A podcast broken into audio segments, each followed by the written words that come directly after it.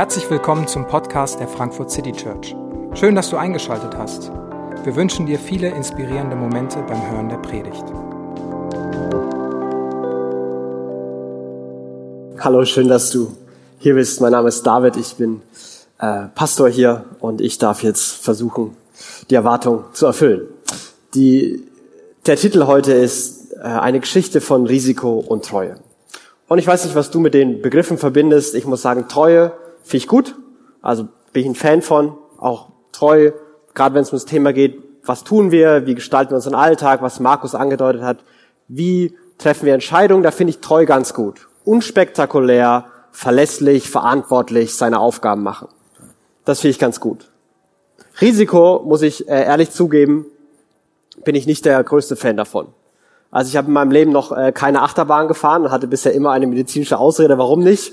Der eigentliche Grund ist, äh, ich finde Nervenkitzel völlig unnötig ähm, und äh, möchte keine Autobahn, äh, Autobahn, Achterbahn, Autobahn schon, Achterbahn fahren. Ich äh, finde alles, was neu ist, erstmal irgendwie suspekt und möchte lieber beim Alten bleiben.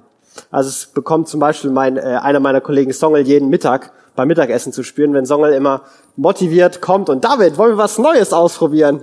Und er schon die Enttäuschung in meinem Gesicht sieht, dass wir wieder zum gleichen Asiaten gehen wie gestern, äh, weil ich äh, das ganz gut da fand.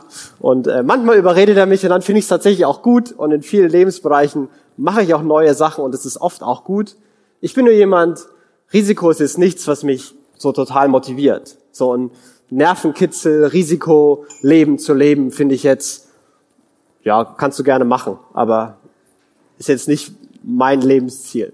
So würde ich über mich denken. Vielleicht denkst du ganz anders, vielleicht denkst du jetzt auch, ich bin komisch, weil du, äh, Risiko ist dein zweiter Name und äh, deine Eltern sind tausend Tode gestorben, als du schon klein warst, weil du schon immer es gelebt, geliebt hast, den Nervenkitzel bis auf die Spitze zu treiben. Keine Ahnung, wo du bist. Und ich habe diese Woche mit dem, wie ich bin, eben diese Geschichte gelesen diese Geschichte, die Jesus erzählt, auseinander gesetzt. Und ich muss sagen, sie hat mich auf der einen Ebene wirklich herausgefordert, wirklich hinterfragt und, und mir so einen Schubs in manchen Dingen gegeben. Auf der anderen Seite muss ich sagen, finde ich es sehr, sehr befreiend und sehr, sehr ermutigend, was Jesus mit dieser Geschichte erzählt und warum er diese Geschichte erzählt.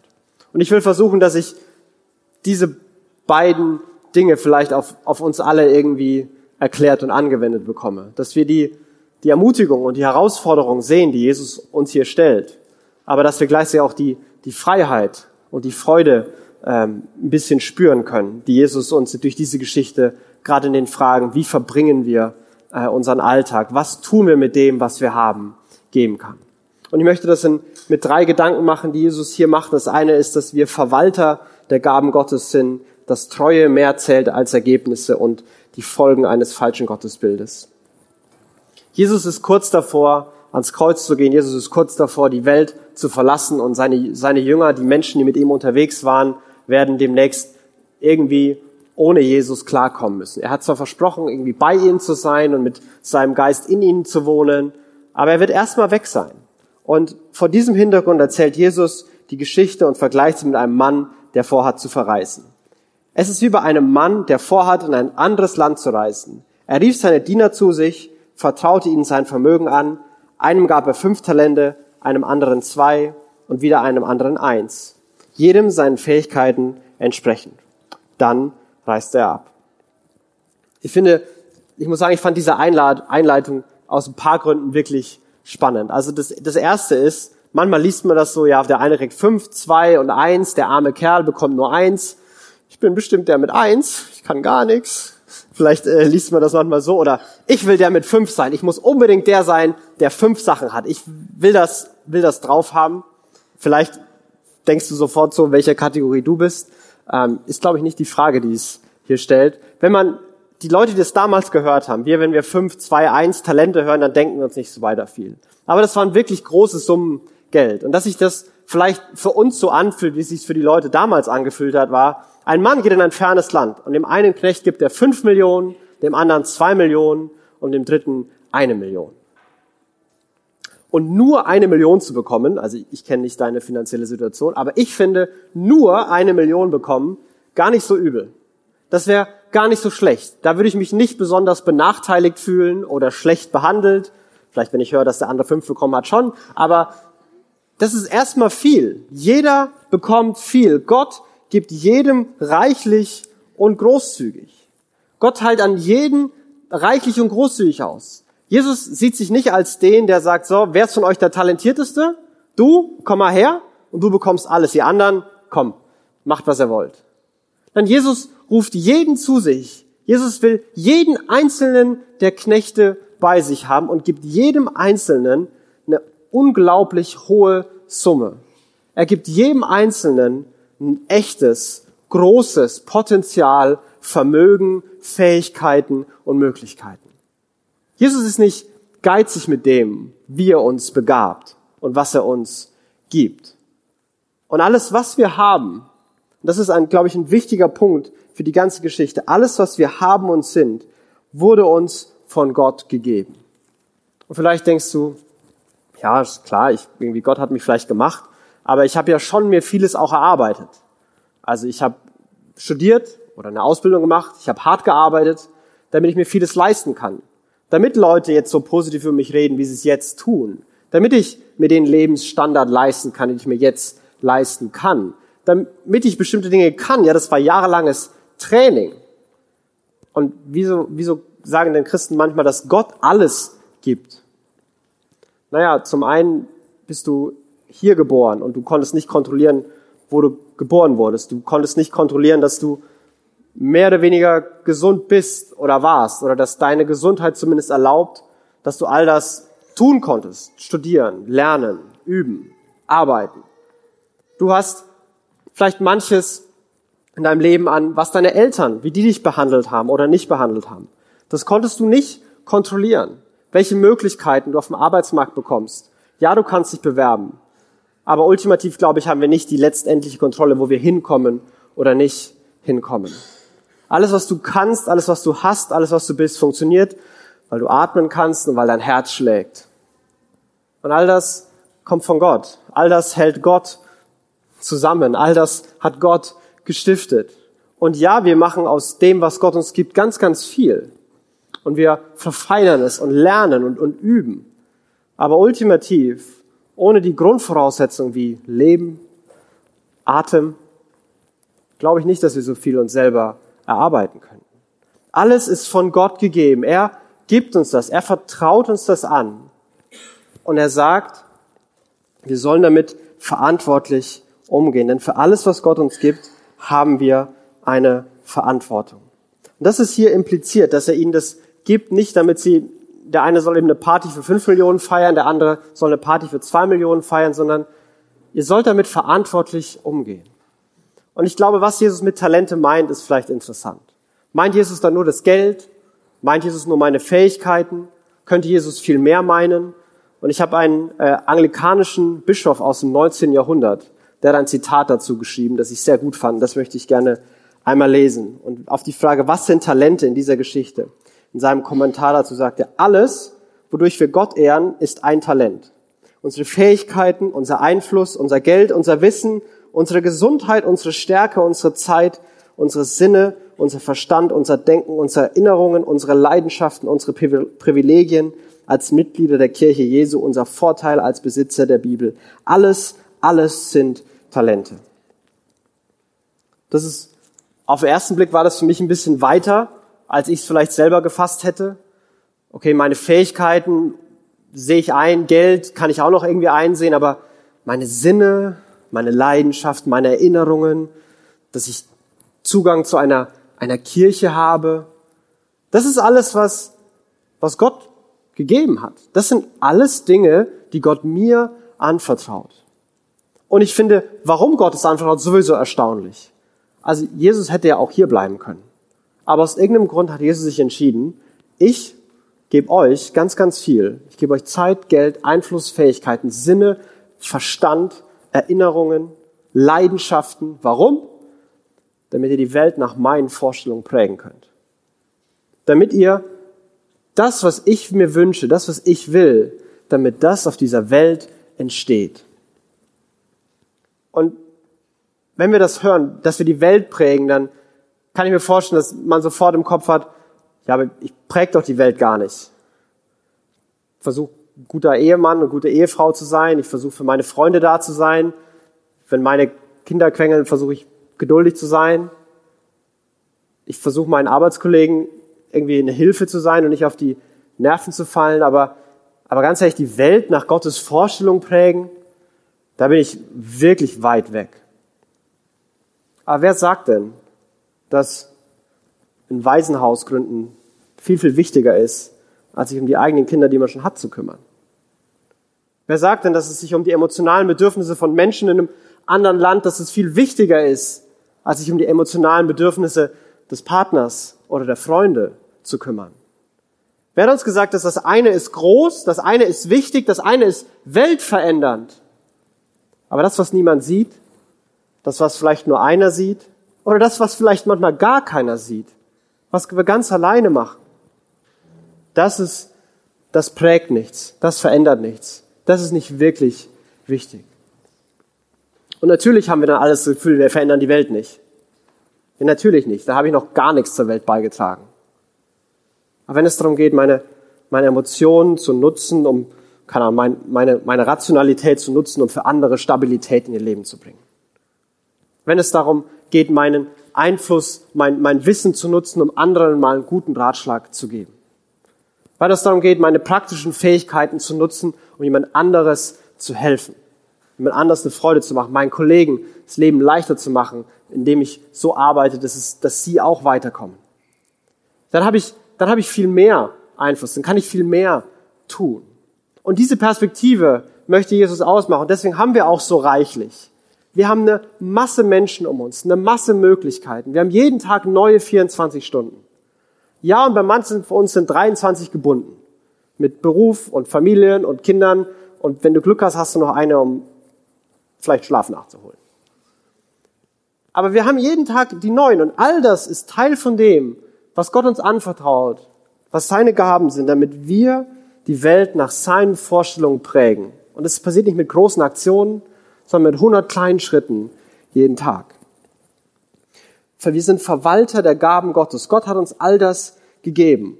Und ich denke, das ist wichtig, da kurz innezuhalten. Bin ich mir bewusst, dass alle meine Fähigkeiten und meine Möglichkeiten mir von Gott gegeben sind? Dass ich mir die nicht erarbeitet habe und deswegen vielleicht auch nicht verlieren kann? Dass Gott mir was anvertraut und was geschenkt hat, weil er mich für fähig hält, dass ich damit gut umgehe? Dass ich mir nichts drauf einbilde, weil ich fünf Sachen habe und viel besser bin als alle anderen, sondern einfach nur sehe, okay, dann kann ich vielleicht noch mehr machen als manche andere. Bin ich mir bewusst, dass alles, was ich habe, nicht meins ist. Ist nicht mein Geld, ist nicht meine Zeit, ist nicht mein Leben, ist nicht meine Planung. Es ist Gottes Zeit, es ist Gottes Geld, es ist Gottes Leben, es ist Gottes Planung. Jesus möchte, dass Christen, dass die Menschen, die ihm folgen, dieses Denken haben. Es ist alles von Gott und für Gott. Und will ich meine Fähigkeiten und Möglichkeiten nach Gottes Vorstellungen einsetzen? Will ich die, will ich die so verwalten? Oder versuchen wir viel eigene Agendas zu pushen? Wollen wir das überhaupt? Und wenn wir das wollen, was passiert dann? Oder wie geht das? Jesus erzählt die Geschichte weiter. Der Diener, der fünf Talente bekommen hatte, begann sofort mit dem Geld zu arbeiten und gewann fünf weitere dazu. Ebenso gewann der, der zwei Talente bekommen hatte, zwei weitere dazu. Der aber, der nur ein Talent bekommen hatte, grub ein Loch in die Erde, versteckte das Geld seines Herrn. Nicht so viel Erklärung, einfach eine Beschreibung, was passiert. Wie selbstverständlich geht der erste los, der zweite los und die haben Erfolg. Und aus irgendeinem Grund, der dritte sagt, nee, komm, ich vergrab das und wenn er wiederkommt, kann er es wieder haben. Habe ich nichts falsch gemacht. Alles gut. Und dann kommt der Herr wieder. Nach langer Zeit kehrt der Herr zurück und fordert seine Diener auf, mit ihnen abzurechnen. Und zuerst kam der, der fünf Talente erhalten hatte. Er brachte die anderen fünf Talente mit und sagte, Herr, fünf Talente hast du mir gegeben, diese fünf hier habe ich dazu gewonnen. Ich finde es, ich finde es beeindruckend, wie selbstverständlich Jesus hier erzählt, dass jemand fünf Talente hatte und gearbeitet hat und dann fünf dazu gewonnen hatte. Also als wäre das normal. Als wäre es normal, dass wenn man für Jesus etwas einsetzt, wenn man das, was Jesus einem gibt, versucht, so gut man kann, einzusetzen, Risiken eingeht, dass da am Ende mehr rauskommt. Dass es wie selbstverständlich ist. Dass es selbstverständlich ist, dass dieser, dieser Mensch losgezogen ist und sagt, okay, ich hab was, das setze ich jetzt ein. Und er, Jesus macht es mit dem Beispiel Geld. Und wer Geld verdienen will, muss Geld ausgeben. Und ob Geld zurückkommt, wenn man es ausgegeben hat, das weiß man immer vorher nicht. Ich denke, wir lesen manchmal sowas und denken, also Jesus hatte hier jemand vor Augen, der mit hundertprozentiger Sicherheit immer wusste, der hatte fünf und dann ging es steil bergauf und dann hatte irgendwann zehn. Aber das ist doch nicht das normale Leben. Vielleicht hatte der mal drei. Vielleicht hatte der mal gar nichts. Was weiß ich? Scheint doch nicht wichtig zu sein. Auf jeden Fall hat er sich getraut, das, was er hat, einzusetzen. Und wie selbstverständlich kam was Gutes, was Positives raus. Und er hat fünf weitere dazu gewonnen. Wie selbstverständlich geht der Diener Risiken ein. Und er hat Erfolg. Wie reagiert der Herr? Sehr gut, erwiderte der Herr. Du bist ein tüchtiger und treuer Diener. Du bist, dem, bist mit dem wenigen treu umgegangen. Fünf Millionen wenig zu nennen, finde ich auch gut. Ähm, du bist mit dem wenigen treu umgegangen. Darum will ich dir viel anvertrauen. Komm herein zum Freudenfest deines Herrn. Der Herr lobt den Diener. Aber die Zahl fünf, das, was er tatsächlich an Ergebnissen geleistet hat, kommt im Lob gar nicht vor. Hey, super, dass du hier fünf Millionen mehr hast und die fünf Millionen, die können wir dafür einsetzen und es ist einfach gut. Ist, ich bin stolz auf dich, dass du fünf Millionen präsentiert hast. Das sagt er nicht. Er sagt, du bist tüchtig gewesen. Du warst mutig, du hast, dich, du hast dir Mühe gegeben, du hast es eingesetzt, du warst treu. Risiken eingehen, mutige Schritte gehen, obwohl man nicht weiß, was rauskommt. Und treu sein, ist für Jesus in einem Satz verbunden. Manchmal, manchmal ist Treue, Schritte zu gehen, ohne zu wissen, ob es funktioniert. Ohne die Sicherheit zu haben, dass alles klappen wird. Jesus verbindet das wie selbstverständlich. Für uns ist Treue doch viel zu oft keine Fehler machen, alles richtig machen, alle möglichen Risiken ausschließen, noch eine extra Versicherung abschließen und dann, dann kann ich treu handeln. Jesus sagt, mutig vorangehen, Risiken eingehen und treu sein, ist genau das Gleiche. Und dafür wird er gelobt. Das Ergebnis scheint gar nicht wichtig zu sein. Denn Jesus präsentiert sich als jemand, der auch sagt, ach, fünf Millionen, das ist gar nichts hier, du hast noch viel mehr, als, als wäre ihm das alles ganz egal. Als würde ihm alles Geld der Welt gehören, als hätte er so einen maßlosen Überfluss, dass es ihm gar nicht um die Ergebnisse geht. Dass es ihm gar nicht darum geht, dass sein Vermögen jetzt vermehrt wurde. Ja, der hatte genug. Der hatte ihn nicht gebraucht, damit sie reicher werden. Gott braucht uns nicht, damit sein Leben besser wird. Jesus ist durch die Welt gegangen und hat gesagt, folge mir, nicht hilf mir. Das ist ein großer Unterschied. Die ersten Worte der Bibel sind am Anfang schuf Gott und nicht am Anfang brauchte Gott Hilfe. Ich glaube, wir, wir rennen manchmal so durch die Gegend. Okay, wir haben Fähigkeiten, weil Gott, Gott will, dass ich was mache, weil wenn ich es nicht mache, dann wird es nicht klappen. Das, das muss ich machen. Ohne mich funktioniert hier gar nichts. Ja, ohne dich funktioniert ziemlich viel. Es, es geht überhaupt gar nicht darum, was du für Ergebnisse liefern kannst und dass die Welt abhängig davon ist, dass du deine Fähigkeiten einsetzt.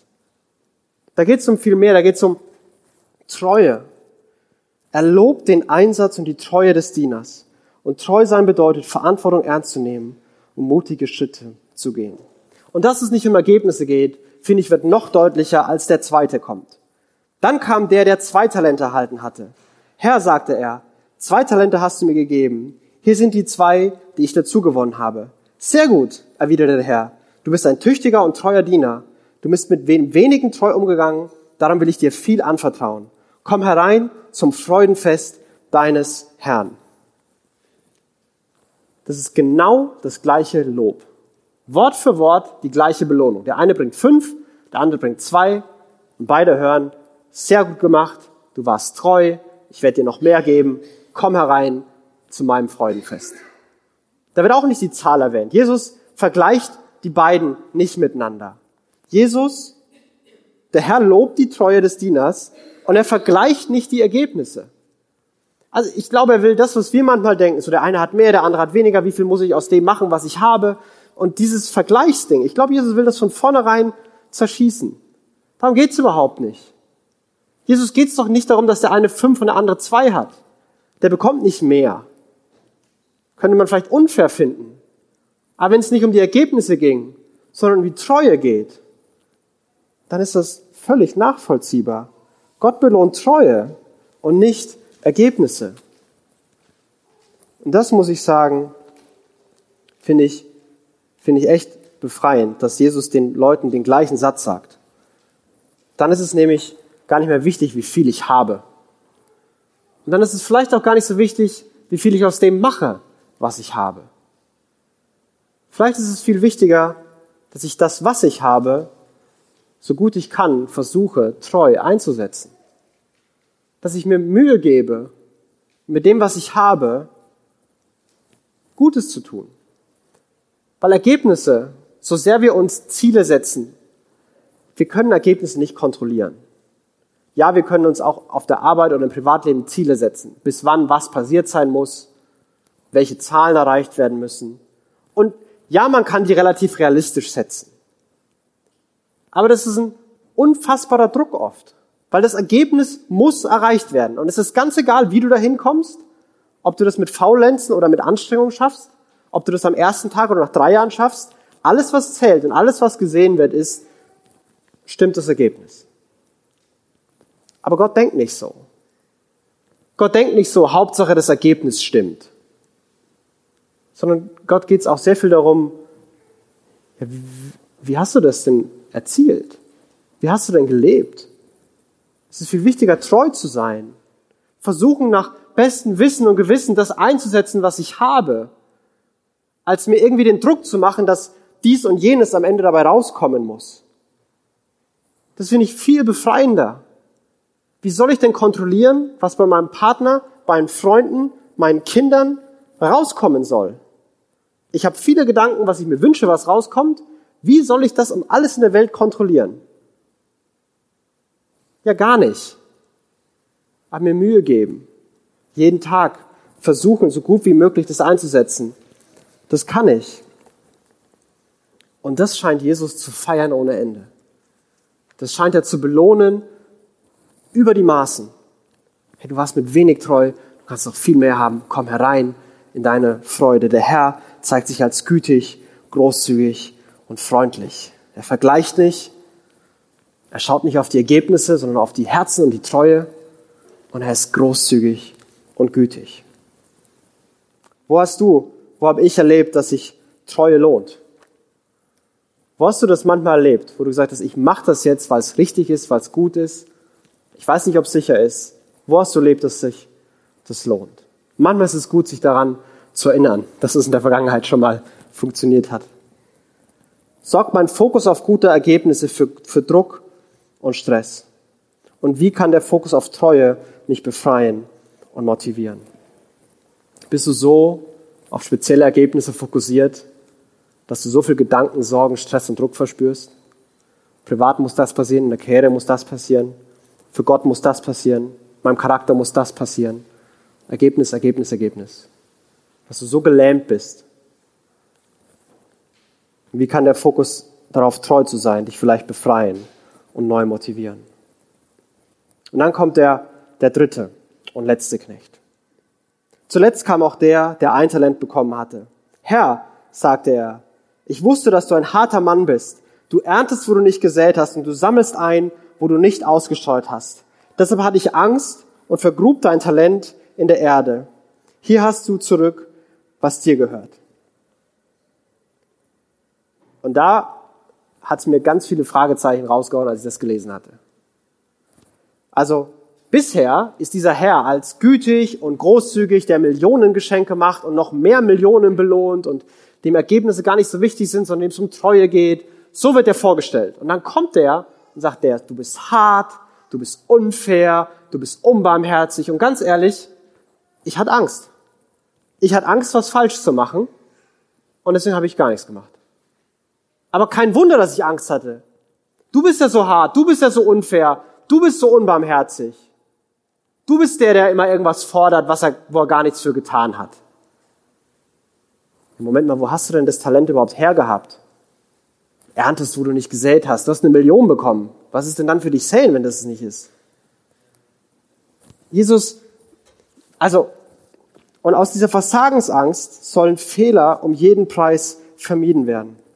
Und ich glaube, das ist ein Thema, das mich manchmal betrifft, das viele von uns betrifft. Und Teil davon ist, dass wir als in, in der deutschen Kultur so geprägt sind. Fehler sind das Schlimmste, was passieren können und Fehler müssen um jeden Preis verhindert werden. Es geht nicht darum, im Diktat kreative Lösungen zu finden, sondern keine Fehler zu machen. Sonst hätte ich auch bessere Noten gehabt. Es geht darum, keine Fehler zu machen. Das Schlimmste, was passieren kann, ist keine Fehler machen. Oder positiv formuliert, du musst alles richtig machen. Eins von beiden. Aber so denken wir, so sind wir ein bisschen aufgestellt. Und aus dieser Versagensangst machen wir keine Fehler. Und manchmal, manchmal erlebe ich Leute, die sagen, ich, ich habe nichts falsch gemacht. Der Satz ist fast immer gleichbedeutend mit, ich habe gar nichts gemacht. Weil Leute, die was machen, ja natürlich machen die was falsch. Es kann sein, dass du 95 Prozent richtig machst, aber da wird was nicht stimmen. Also wenn du das manchmal, also ich glaube, du verrätst dich damit. Ich, also ich habe nichts falsch gemacht. Da kann ich nichts für. Ich habe gar nichts falsch gemacht. Ja, du hast gar nichts gemacht. Das ist das vielleicht das Problem gewesen. Das ist genau die Aussage, die er versucht, dem, dem, dem Herrn reinzudrehen. Du warst gemein und es ist eigentlich deine Schuld. Aber guck mal, ich, ich habe nichts falsch gemacht. Hier, da hast du es wieder. Da gab ihm sein Herz zur Antwort.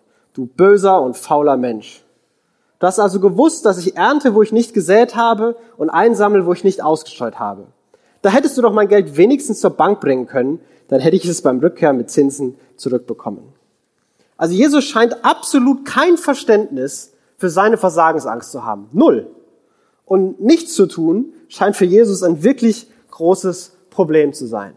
Und er, er greift sogar die Logik dessen auf und sagt, ey, wenn du das geglaubt hättest, wenn du wirklich glauben würdest, dass ich so gemein und fies wäre, ja, wie doof bist du denn, dass du da erst recht nichts gemacht hättest?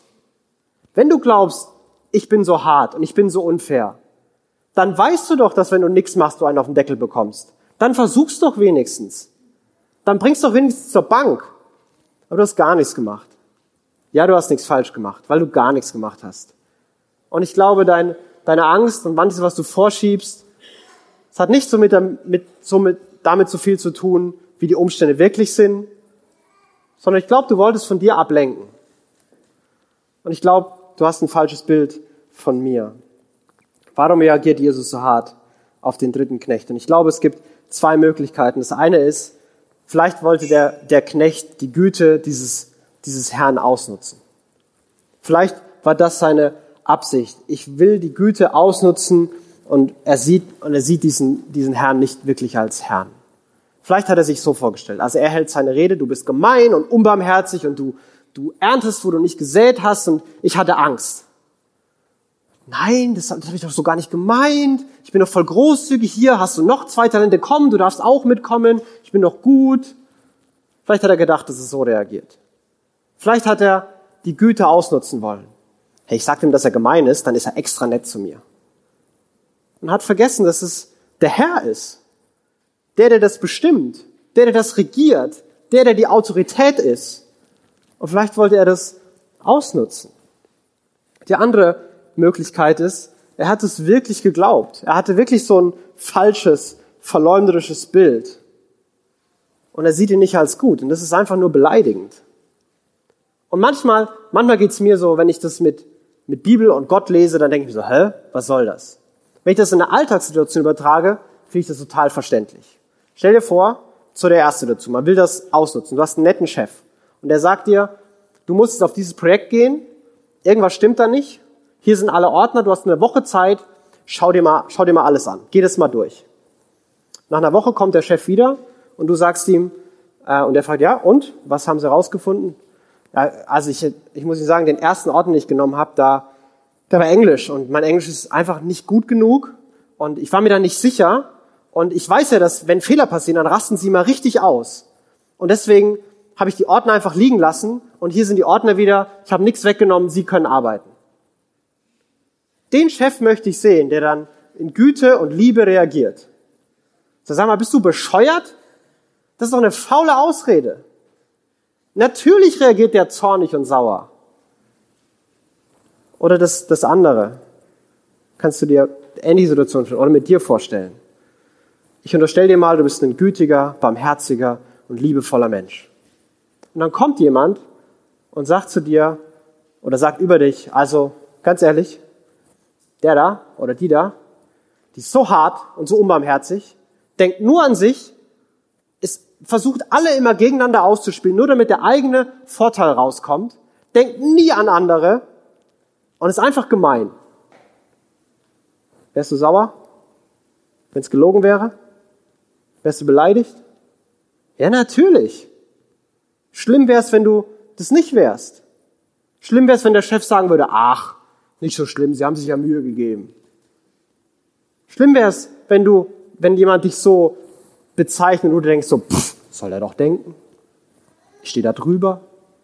Na, natürlich darf man da zornig werden. Und genauso wird Jesus zornig. Und es ist gar nicht so absurd, dass Jesus in so einer Härte reagiert. Darauf, dass er versucht wird auszunutzen. Darauf, dass er, dass er beleidigt wird und falsch dargestellt wird. Deswegen reagiert Jesus so hart.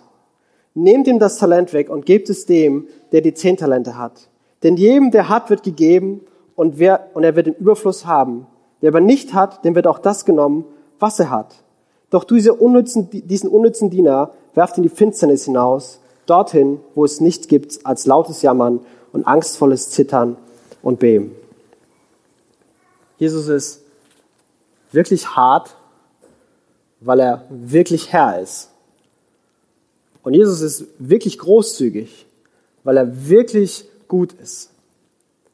Und ich glaube, die ersten beiden Knechte konnten in so einer, so einer Selbstverständlichkeit das einsetzen, was sie bekommen hatten, konnten in so einer Selbstverständlichkeit mutig vorangehen, weil sie wussten, weil sie wussten, wer dieser Gott ist, weil sie wussten, wer dieser Herr ist, weil sie jahrelang mit ihm zusammengearbeitet hätten und gewusst hätten, dass selbst wenn ich viel verliere und ich sag warum und ich sag ihm, tut mir leid, dann, dann wird er mir doch trotzdem nicht alles wegnehmen.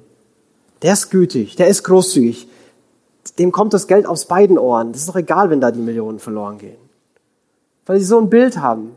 Der weiß, ihm gehört alles. Und die Tragik und die Gefahr ist bei diesem Dritten, dass er ein falsches Bild hat von diesem Herrn.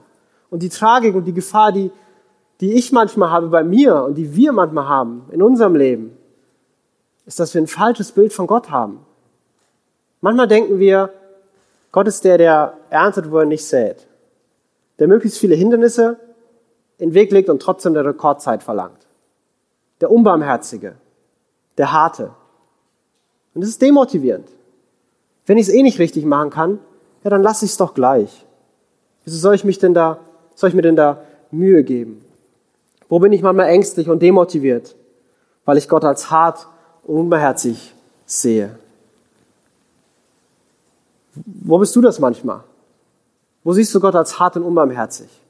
Der was fordert, aber nichts dafür tut, dass es gelingt. Der gemein ist, der hart ist. Wo hast du Angst und keinen Bock?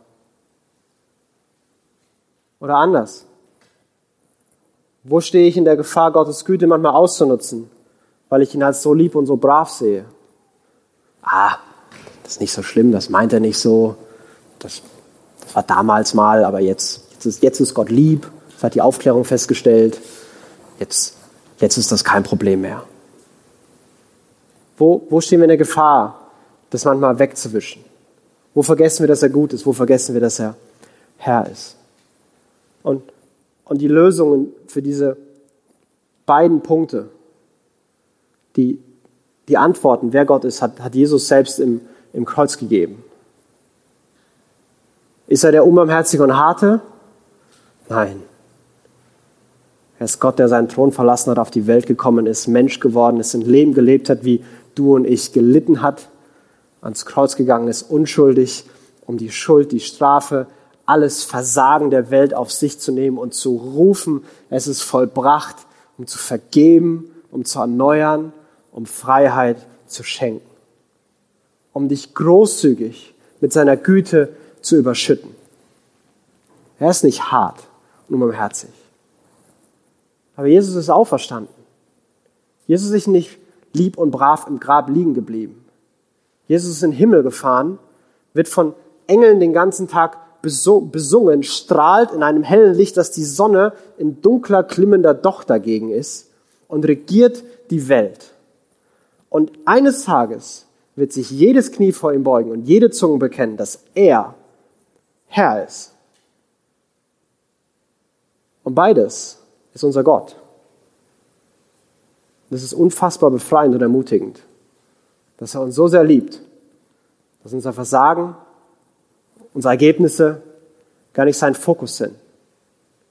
Aber dass er gleichzeitig Herr ist, dass er uns so eine Verantwortung gibt, dass wir Leben gestalten dürfen nach seinen Vorstellungen, dass er sich treu dazu stellt, uns befähigt in dem, was er uns gibt.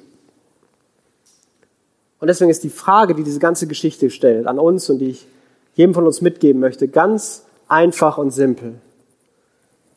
Bin ich heute treu mit dem, was ich habe? Manchmal sind wir in dem, wenn ich erstmal, wenn ich erstmal so viel Zeit habe, so viel Geld habe, so viel Einfluss habe, so viel Ruhe habe, so viel Freizeit habe, dann. Mag alles sein, dass du dann mehr machen kannst. Klar kannst du dann mehr machen. Aber was hast du heute? Was ist mit den 24 Stunden, mit den Gedanken, mit der Energie, die du heute hast? Bin ich heute treu in dem, was ich habe? Ganz egal, ob andere mehr oder weniger haben. Nicht, weil ich muss, nicht, weil ich Angst habe vor Gott, sondern weil es ein Riesenprivileg ist, dass ich so große Geschenke von Gott bekomme, dass ich all das kann und haben darf, dass die Menschen in meinem Leben sind, dass ich Teil von Kirche sein darf, dass ich Einfluss, Fähigkeiten, Geld, Zeit habe, dass ich gesund bin, dass es so ein Privileg ist, dass ich es gerne mache und gerne sage, danke Gott, ich will es nutzen. Bin ich heute treu mit dem, was ich habe? Ich möchte beten. Gott, ich bitte dich, dass du jedem von uns ein Bild von dir vor Augen malst, das wirklich dir entspricht. Manchmal haben wir Vorstellungen von dir, haben wir Dinge über dich gehört, aber du bist so gar nicht. Gott, und manchmal glauben wir wirklich, du bist hart und unbarmherzig. Du gönnst uns keine Freude, du machst uns das Leben besonders schwer, du willst uns irgendwie das bisschen, was wir haben, auch noch wegnehmen. Und ich bitte dich, dass du allen von uns, die so heute denken, die so hergekommen sind, dass du deine Güte und Großzügigkeit und den die, den Wahnsinn deiner Liebe uns neu vor Augen malst und wie beschenkt wir sind in dir und dass du uns alles Gute der Welt gönnst und überhaupt nicht geizig bist. Und Gott, ich bete für, für die von uns, die, die so sehr in eigenen Agendern, Agenten, in eigenen Wünschen und Vorstellungen verloren sind, dass wir vergessen, dass wir es alles von dir haben, von dir abhängig sind und eigentlich doch mal gesagt haben, wir wollen machen, was du willst dass wir dich nicht als zu lieb, zu brav, zu nett sehen, sondern dass eine Ehrfurcht in unser Leben zurückkommt, die uns neu justiert und neu auf dich ausrichtet. Danke, dass du am Kreuz jeden Beweis geliefert hast, den wir brauchen, um zu wissen, dass du gut bist und dass du mächtig bist. Du hast den Tod besiegt und uns befreit. Welche Macht und welche Liebe. Und Gott zu beten wir, hilf uns, zeig uns, was es heißt, jeden Tag neu, mit allem, was wir haben und sind, treu zu sein, weil wir wissen, dass du uns liebst. Amen. Wir hoffen, die Predigt hat dich inspiriert. Wenn du uns kennenlernen möchtest, dann schau einfach mal auf unsere Homepage www.frankfurtcitychurch.de oder besuche uns in unseren Gottesdiensten. Bis dann!